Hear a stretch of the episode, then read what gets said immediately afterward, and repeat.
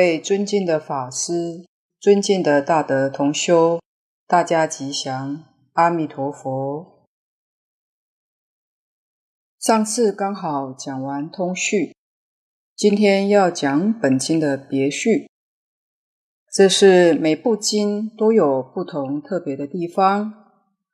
本经的特别不同，分为两大类：不问自说。以及四个饶益。先说第一种的不同。本经很微妙，不可思议，想不出来，也讲不出来的法门，从头到尾都是佛说，无一人能问，故曰第一特别，不问自说。诸佛菩萨度众生叫饶益，利益众生的方法有四种，有的经典只有一种方法，或者两种法而已。本经四种普施，这是第二特别，所以称别序。请大家看经文。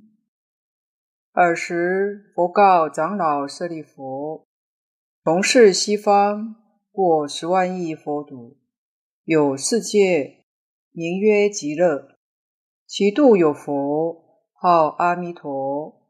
今现在说法。”这段经文里面有三件事情。第一个是告诉我们。从娑婆世界往西方去，请注意一下，不是指我们这个的地球，是经过十万亿个佛国土，那边有一个极乐世界。这个有是非常肯定的字句，这是第一件事情，确实有这个地方。第二件事情是，其度有佛，号阿弥陀。西方极乐世界确实有阿弥陀佛，这个都是真实的事实。第三件事情说，阿弥陀佛现在正在那边说法。尔时指六种成就具足。就在舍卫国只树给孤独园的那个时候，这段是发起序。佛告长老舍利弗：我们要知道，几乎每一部经都有佛弟子发起祈请，先问后说。本经是无问自说，显示持名念佛。是不思议圆妙法门，无人能其情。世尊了知因缘成熟，大众应当闻此妙法而得利益。欲知末世众生根基，一定也要依靠此法门，才能度脱。简单言之，佛陀怜悯末世众生。根钝障重，其余法门幽深，不太容易修习，所以特别开此特别法门。佛的弟子众多，何以独告舍利弗呢？因为净土不思议是难信的法门，非大智慧者不能直下信受无疑。所以特别叫着舍利弗，好比般若会上须菩提一样。般若是谈空，而须菩提尊者是解空第一。当然，本经佛是要普告大众及未来的一切众生，非指舍利佛一人而已。从事。是指娑婆世界，梵语娑婆，意为堪忍，因为娑婆极苦，众生堪忍。西方过十万亿佛土，由此娑婆世界的西方，因极乐在西，故说西方。过是经过，一个三千大千世界为一尊佛教化区。什么叫三千大千世界？它是于虚空大海之中，一须弥山，东西南北各一周，同一日月所照，一铁围山所绕，名一四天下。这四天下就是通常讲的一个单位世界，也就是以须弥山为中心，周边有。东胜身洲、南赡部洲、西牛贺洲、北俱芦洲等四大部洲所围绕，在一个单位世界中，日日月围着须弥山绕行，在世界的最外围是铁围山，此名为一斯天下，亦即一个单位世界。一千个四天下就叫一个小千世界，一千个小千世界叫做中千世界，一千个中千世界叫做大千世界。一个大千世界，它里面有小千、中千、大千，我们称它做三千大千世界。各位要晓得，三千大千世界是一个世界，是一个大千世界，因为它的结构是从小千、中千、大千、三千是讲它组成的结构，而不是这个大千世界是三千个。像这样的大千世界是无量无边。可见得虚空之大，是真的不可思议。有世界名曰极乐，这是依报庄严。有世界，每一个世界皆有名号。这里名极乐，此极乐世界无苦，只有真乐。极乐是就我们的这个娑婆世界来说的。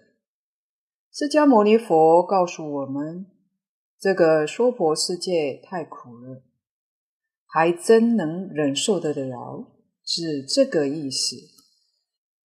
所以这个世界是苦的，跟极乐世界做一个比较，我们这个世界所有一切苦难，在那里通通没有，所以称它为极乐。其度有佛，每一个世界都有一尊佛教化众生。其度有佛是指西方极乐世界有一尊佛号阿弥陀，这是正报庄严。阿弥陀的含义前面已经解释过了。那个极乐世界有一尊阿弥陀佛，天天在那里说法。是我们非常向往的，能够成就我们的道业。他的方法就是叫我们念这一句阿弥陀佛佛号就行了。前面这一段合起来叫是饶益，就是第一个视线向好，佛是三十二相八十种好。为什么佛示现好的相貌呢？法身本来是无相，然一般凡夫不知道真空妙有的道理，所以着相。假如佛没有现出庄严妙相，凡夫就不知道发菩提心，不能起恭敬心，因此。为了利益众生，使众生发出菩提心，是故示现百福庄严的妙相。第二个，示现说法，佛以一因而说法，众生随类各得解。众生福大就得闻佛法，众生若福薄，听不到佛法，就永远糊涂愚痴，迷惑颠倒，沉沦苦海。因此，佛善巧方便。示现应化身来说法，使众生入佛门开智慧。三、示现化世，众生心是千差万别，有善的，有恶的。佛示现来世间是为了救度众生，善的要度，恶的更要度化。为使众生心安在正法上，改恶向善，故示现极乐相。众生心若是向恶的去，示现的就是地狱、恶鬼、畜生等等的恶现象。是名流十方，名即六字洪名，流是流广出去。世尊为什么要六字洪名流通十方呢？因为阿弥陀佛圣号与流通，众生才能得到真正的幸福。不管他人信不信，只要一念佛的名号，就使他落下金刚种子。这个金刚种子是不昧的。遇到缘就起现行，亦能成就。本经修行方法是三资粮，缺一不可。第一要信，信二有现在。二有是有极乐世界，有阿弥陀佛现在说法，这是释迦牟尼佛介绍的。绝对可靠。要知道，信是道源功德母，长养一切诸善根。第二，要发愿。经上告诉我们，一定要发愿才能去，而且多次劝愿。蕅益大师更特别慈示，只要我们深信切愿。无论功夫深浅，亦得往生。第三要行，也就是持名佛号，一句弥陀圣号，南无阿弥陀佛，老老实实一直念下去即是。下面经文，今现在说法，这是说法庄严。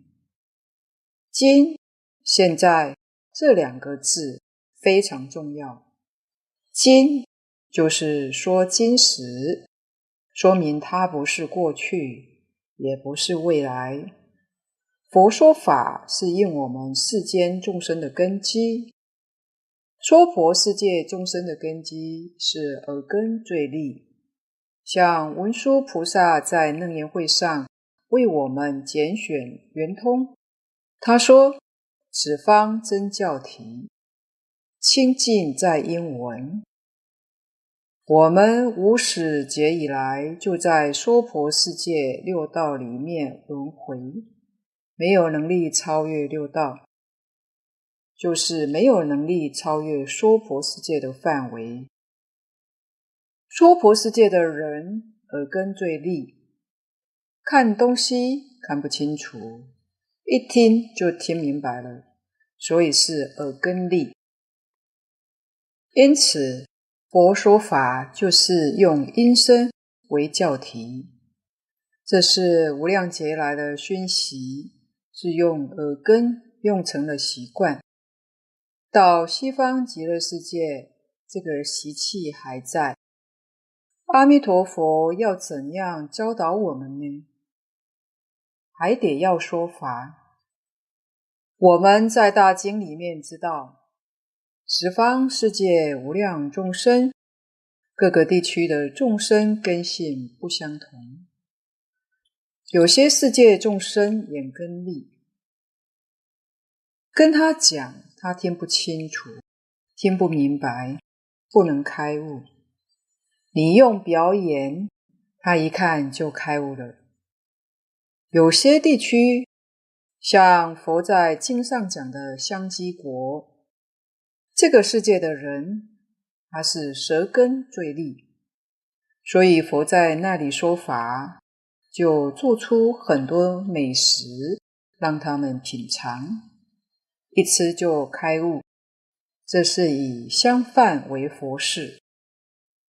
这里说到吃美食又能开悟，可能地球上的同修会羡慕，也想要吧。因此，六根都能令人开悟，而我们的世界是耳根最利，所以释迦牟尼佛当年在世是四十九年讲经说法，孔老夫子一生教学也是。以演说方式，西方极乐世界是六层说法。换句话说，无论哪一种根性的人，多得利益。这部经上特别说，今现在说法是释迦牟尼佛为我们介绍的。我们耳根最利，佛说法，我们就欢喜。不但佛在本经这样的介绍，在其他经典里面也提到过，像《大云经》里面也有这个说法，说西方世界有国民安乐，安乐跟极乐是一个意思。佛号无量寿，无量寿佛就是阿弥陀佛。也说到了经现在说法，也有这个讲法，所以这一句是非常重要，我们不可以疏忽了。别序就讲到此，以下讲正宗分。正宗分是说明一部经重要的宗旨，从舍利弗。彼度何故名为极乐期？至应当发愿生彼国土，共有七百九十三字。本经是先讲依报庄严，正报庄严，使人发起信心。请大家看经文：舍利弗，彼度何故名为极乐？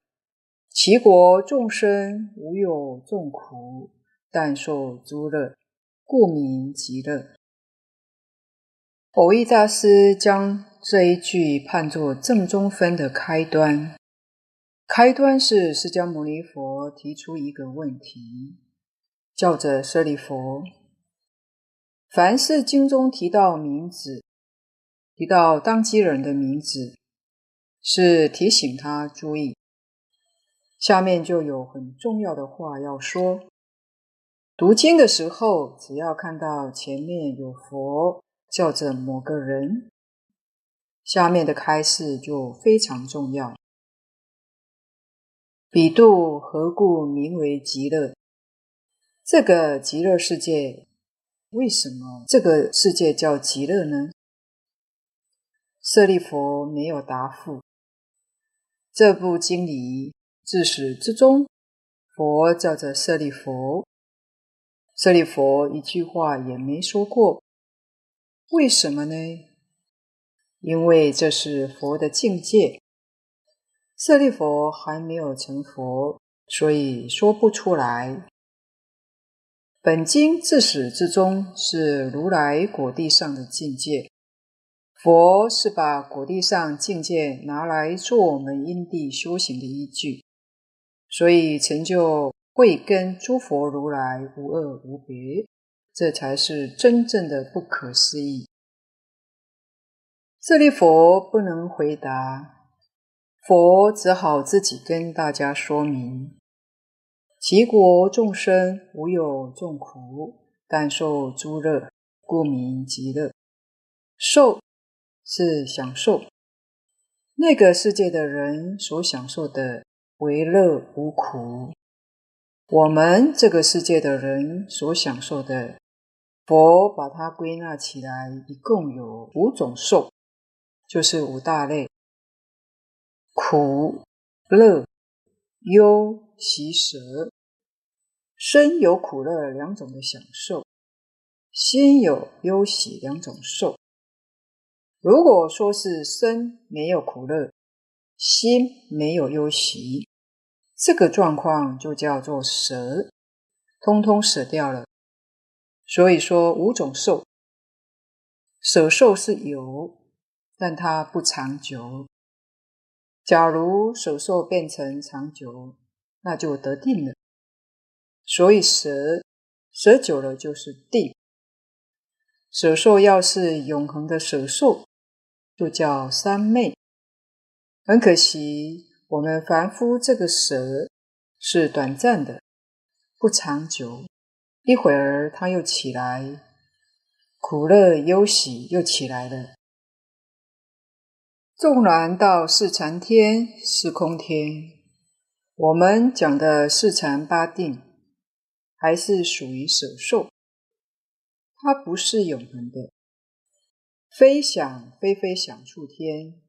这是我们三界六道里面最高的，他的定能够延续八万大劫，八万大劫期限到了，他的定就失掉，他那个苦乐忧喜又现前，所以他属于舍受，不是三昧。三昧翻作正定，所以它不是正定。一定要到阿罗汉，阿罗汉的定功再往上提升一级，叫九次地定，超越三界就不会退转，就永远死了，那才是三昧，才是真正的正定，也就是八正道里面讲的正定。所以三界六道里头没有正定。我们讲的禅定，通通属于舍受。极乐世界苦乐忧喜舍都没有，这才叫无有众苦。众生受了百般的辛苦，还不感觉苦，所以佛为我们把人生真相清清楚楚说出来。众生有三苦。其实三苦就包括了八苦，八苦是什么呢？前面四个是生、老、病、死，在我们这个世界，所有一切众生都不能够避免的。生苦其实是我们都忘掉了，佛在经上说得很明白，从堕胎就苦了。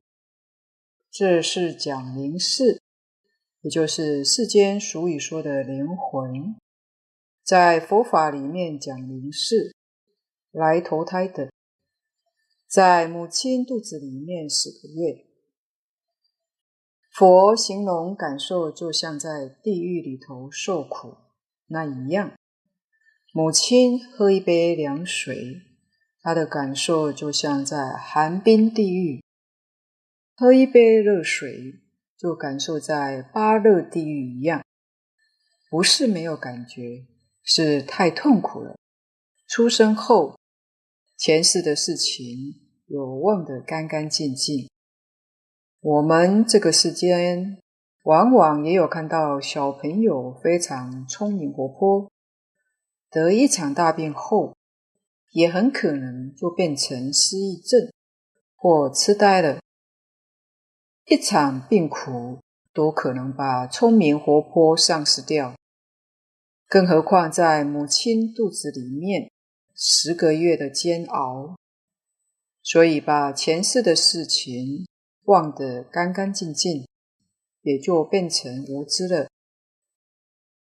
佛经上形容出生的时候，就像在夹山地狱，一出世，接触外面境界，那个感受叫风刀地狱，所以一生出来就哭。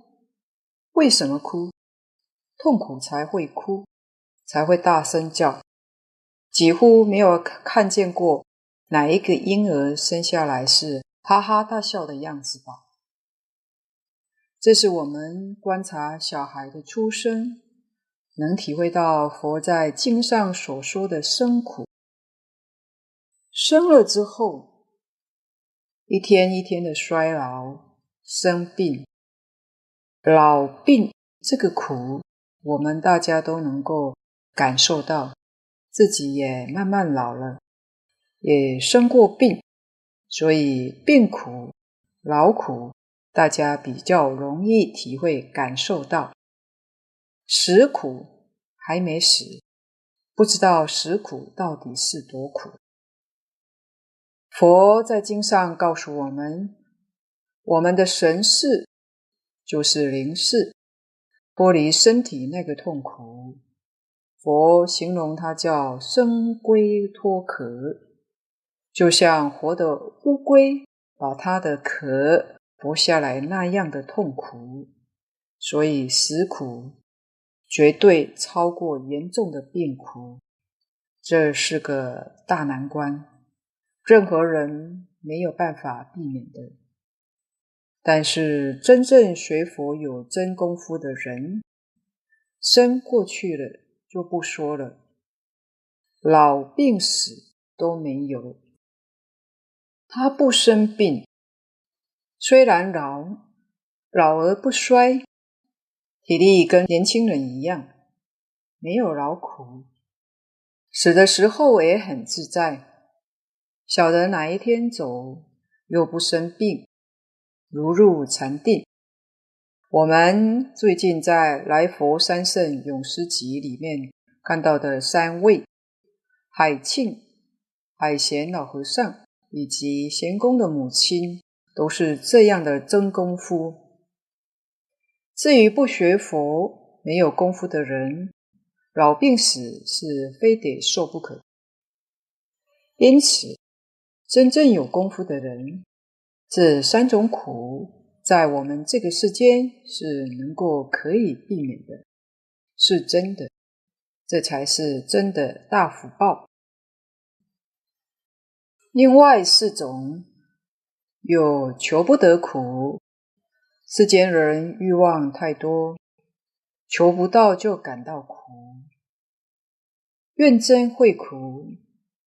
冤家对头不想遇到的，偏偏就会遇到；不如意的事情还偏偏碰上，这是属于怨憎会苦。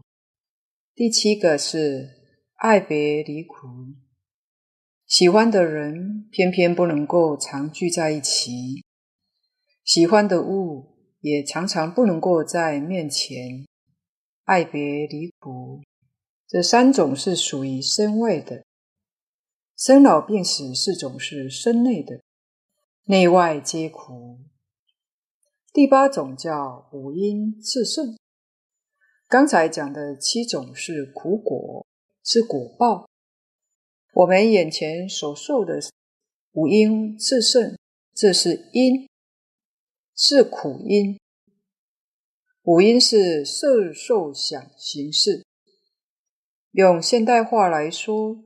就是生理与心理，心理跟心理的作用，以及我们生理，是造作前面七种苦的因素。一天到晚在打妄想，时而起贪嗔痴慢，身体不知道保养，消耗自己的精力、体力，带来生理上的疾病。五阴炽盛，炽盛是形容词。这个造作非常的旺盛，时时刻刻不停，身心的造作赶来前面七种苦果。苦苦里头包括了这八大类，所以称八苦，给我们身心带来了很大的压力。还有未定苦，未定就是不一定，有时会来，有时不来，有时会遇到，有时不会。例如地震、火灾、风灾、刀兵战争等等的灾难，也可能来逼迫。西方极乐世界，这三苦、八苦完全没有。我们这个世界说苦，苦乐是相对的。西方世界既然没有苦，乐也就没有了，因为苦乐是相对的。唯有苦乐都没有了，才能叫极乐。那才是真乐。假如有乐的话，乐是坏苦，那个乐也不会是真的。所以西方极乐世界很不可思议。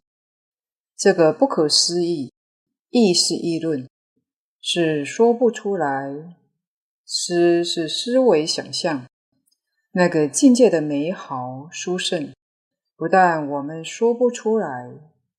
连思想、想象，我们都达不到。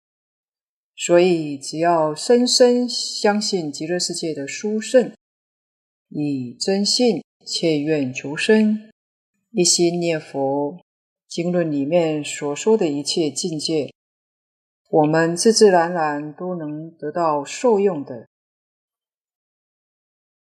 再看经文，又舍利弗。极乐国土，七重栏楯，七重罗网，七重行树，皆是四宝，周匝围绕。是故彼国名为极乐。这里又叫着舍利佛的名号。前面说过，凡是叫着名字，下面经文都特别重要。这一段经文是说明西方世界地利之乐。古人喜欢讲天时地利人和，在西方世界这三项真的都具足。这句是地利，也是说明离苦得乐之意。这一段是讲居住的环境，介绍西方极乐世界，到那里去的时候。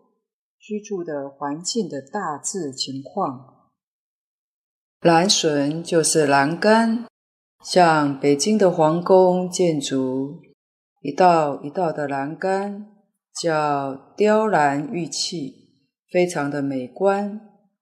栏笋就是讲这个，栏是横的，笋是竖的。罗网在日本可以看到。他们保养维护得很好，在日本的寺庙里面看到罗网，是用铜铜丝制成的，它是保护梁栋，因为梁栋是艺术品，可能防止鸟雀去筑巢做窝。传统日本寺庙建筑结构是用汉唐时代。属于较庄重的结构。现在中国大陆许多寺庙是用明清时代，外表较华丽，有飞檐。日本在修复古迹的时候，还用同样的木材方法去还原修复它，令人赞赏。对于古迹的保存爱护，堪称世界第一。日本人穿的衣服叫和服，也是吴服，是春秋战国时代吴越的服装，就是现在的江苏被带回日本后，一直保留沿用到现在。行树，这是树木，行是说树木种植的非常整齐，非常美观。这是略举三种树木都用七，也许有人看到这个数字，每一家都是七重栏楯、七重罗网、七重行树，家家一样，会不会腻？我们要晓得，这个七不是个数目字，七代表圆满。佛经里面常用七代表圆满，用十代表圆满。在数字一到十是一个圆满的数字。七怎么说呢？七是讲四方、东西南北、上下、当中，这就圆满了。圆满就是称心如意，你喜欢什么样子，它就变现什么样子。能够称自己的心，满自己的愿，就叫圆满。用七来做代表，是这个意思，而不是一个数字，它是表法的。蕅益大师在《弥陀经要解》说：“七重表七颗到品。”它也是表法的，这个说法也非常好。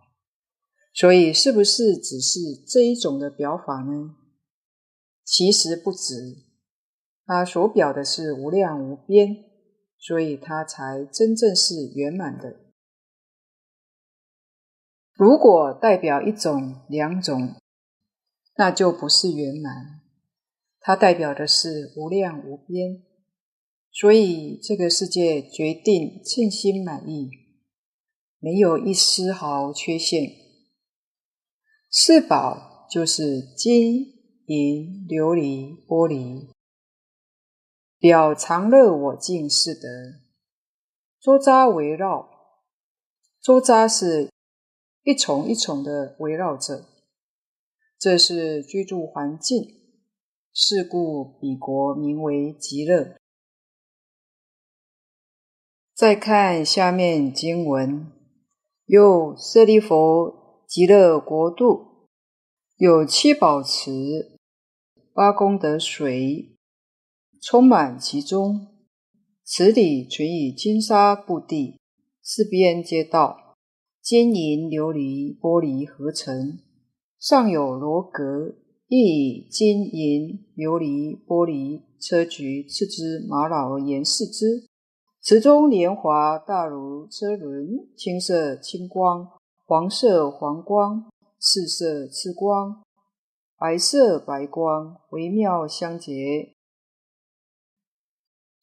这一段经文里面告诉我们，生到西方世界是莲花化身，没有胎生之苦，八苦里面也没有爱别离、怨憎会苦，都没有。莲花化身，前面讲的依报是居住的环境、生活的环境。这个地方要说的是牲畜，当然也是我们非常关心的。生到哪里呢？宝池是金银等等所成。人类自古至今，如果要论福报的话，我们现代人的福报是不如古人的。从历史上来看，古代帝王赏赐功臣，一赏就是黄金几百亿，可知那时候金银七宝很多，所以货币是用金或银。现在少了，到哪里去呢？或许变成砖块石头，会变的，银起来了。从这些地方来看，从前人有福，七宝多；现在这些宝物非常稀少，没有从前那么多了。反观我们现在的货币变成使用纸钞，现在还有塑胶纸币，撕不破的那一种。纸币在古代是死人最用的。真的表示现代人的福报越来是越薄了。西方极乐世界的阿弥陀佛福报大，无量劫修得的。阿弥陀佛从因地无量劫的修持，每一个往生的人至少都是修增上的善缘，可见得那个地方众生福报太大了，所以他的依报环境都是众宝所成，跟我们这个世界完全不相同，水也不一样。那边的水有八种好处，其实好处很多，说之不尽。这个八种也是略说，细说说不尽。第一个是澄清，不像我们这个世界的水浑浊。我们这里虽有少数的地方水很清，但是在科学仪器分析之下，依旧有很多杂质存在其中，不是真正的澄清。澄清是一丝一丝毫杂质都没有。第二个是清冷。清冷是讲它的温度。我们这个地方的水不是太冰，就是太热，不像它那边的水永远保持同样的温度，非常的清凉。第三，甘美，水的味道是甜的，非常可口，跟我们这里不一样。第四。它的水清软，我们这个地方的水很重，它的水很轻。从经文里面也能够看得出来，《观经》上讲得很清楚，西方极乐世界的水可以往上流。想想为什么它能够往上流呢？它的水清，可以往上流。西方世界的水。可以循树上下，在树间树枝上流动，那就非常的美观。这都是看出它的轻软。我们这边的水只能往下流，不能往上流，但水蒸气可以往上去，清固。第五，润泽。我们这边的水腐蚀的力量强。金属放在水里面会腐腐蚀生锈，西方世界的水不一样，它润泽。润泽是什么呢？就好似油漆一样，水里头浸的时候，颜色更美、更好看，也不会腐死的。第六，安和。那边的水没有急瀑，也没有风浪。水平如镜。第七，除饥渴。我们这边的水可以除渴，不能除饥。西方世界的水大概是充满了养分，营养价值非常高，所以水不但可以止渴，也能充饥。第八，长养诸根。诸根是指我们身体六根。它能够长养诸根。我们这个地方的水不行，人在水里头泡久的话，就会生病了。西方那里不但不会生病，反而使你更能够健康、更长寿。也就是说明，我们这边水是会损坏猪根的，会给我们带来疾病。甚至能淹死人的。以上是说明八功德水跟我们这个世界的不同。不但水有这么多的好处，而且能说法。水流的有音声，这个音声宣说苦、空、无常、无我、诸波罗蜜。苦、空、无常。无我是说的小乘法，诸波罗蜜是说的大乘佛法。你想听什么法，就跟你说什么法。水本来是无情之物，阿弥陀佛以他的智慧德能，把它变成说法的工具，用它来满足大众文法的需求，这实在不可思议。由此可知，这个世界资源不但丰富，它的美好也实在不可思议。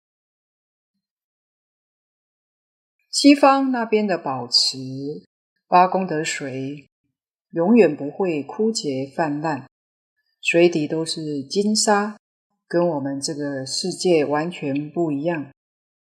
七宝池四周的道路，它是四宝造成的。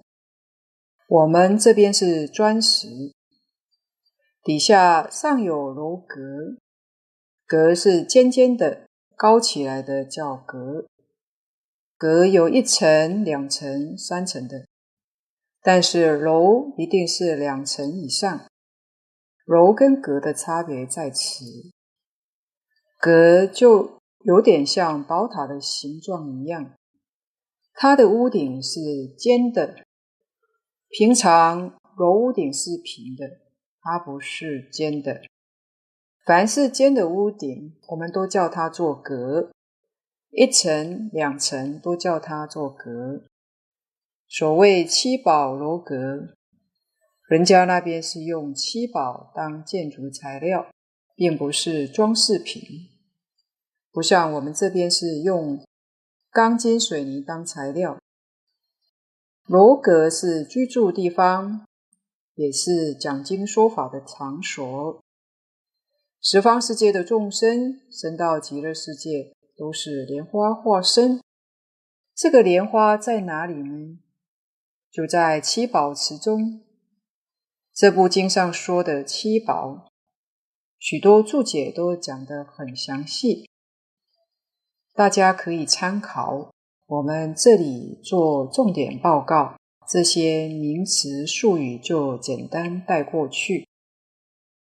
再看下面，池中莲华。大如车轮，这里举出莲花的殊胜。宝池是名生处，莲花是说脱胎莲花。七宝池中满满的生出各色莲花，池中莲花大如车轮，最大如转轮圣王所成的金轮，大一由旬四十里。轮王有四种，第一种金轮王，统领四大部洲，一日之内可周游四大部洲。二银轮王，统领东西南三洲。三铜轮王，统领东南二洲。四铁轮王，统领南三部洲。莲花最小是一由旬，约四十里，这是讲它的直径有这么大的面积。假如用当今的太空船比喻，这么大的太空船，我们的科学家恐怕还造不出来的。车轮是比喻，有运转的意思，能运转十方念佛众生同出苦海，到极乐世界。转凡为圣，七宝莲花能从虚空飞至十方迎接念佛众生往生西方。下面青色青光，黄色黄光，赤色赤光，白色白光。我们的世界莲花颜色不多，也不会放光，但西方世界的人身。多放光，所以莲花也有光。实际上，光是有无量色，不会指这四种颜色。说是也是略举而已。或许有初学者会提问：十方无量世界，如果念佛求生的人很多，那极乐世界七宝池的里面的花会不会显得太拥挤了？要知道，阿弥陀佛不可思议功德所成就的极乐世界，不是世间凡夫的生灭思想可以比拟的。好比百川汇归大海，而不见其意。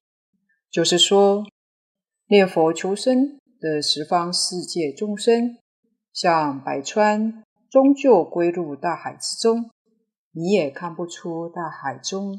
有何变化的意思。微妙相结，这个莲花之好是说不尽的，所以也略举“微妙相结”四个字代表。莲花是众宝所成，所以它的体质是真的，是有。它的形状大小不一定，大小是随着个人念力变现的。西方世界一切的受用随心所欲。它才叫做圆满，才可以称为极乐。有人喜欢住大房子，有人喜欢住小房子。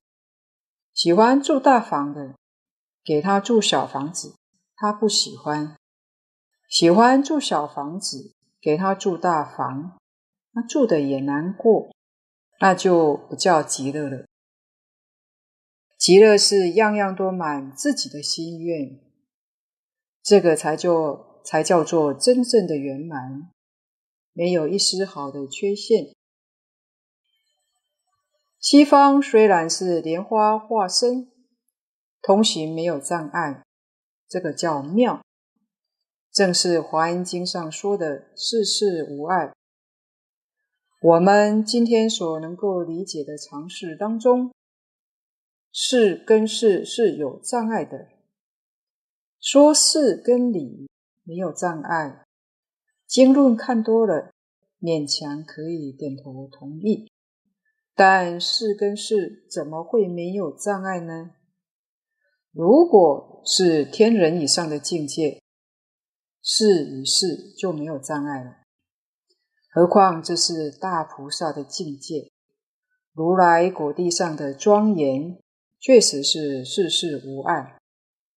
同时，这部经上告诉我们，十方世界的众生，当然包括我们在内，听了阿弥陀佛的名号，知道有一个西方极乐世界，我们能信，我们肯发愿，西方极乐世界七宝池中就生出一朵莲蕊，就是莲花苞。还自自然然刻有名字在上面，不会有错的。我们在这边念佛，越念这个莲花越大；不念呢，不念它就小了。如果我们改变主意，不想学这个法门，想去参禅或者去学密，这个莲花就慢慢枯萎了。就消失掉了，这很妙。在西方世界，所有一切的景观都是不生不灭的，唯独莲花有生灭。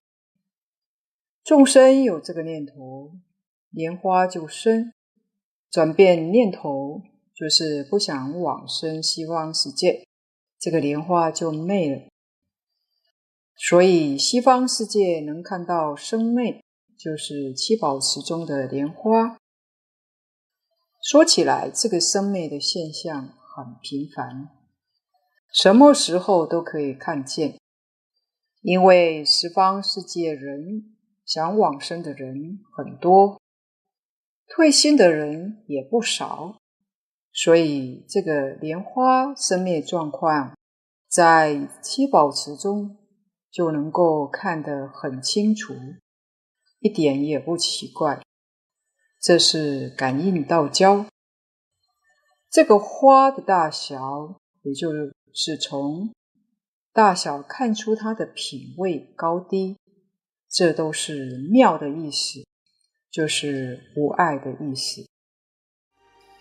今天的分享先到此地，若有不妥之处，恳请诸位大德同修不吝指教。谢谢大家，感恩，阿弥。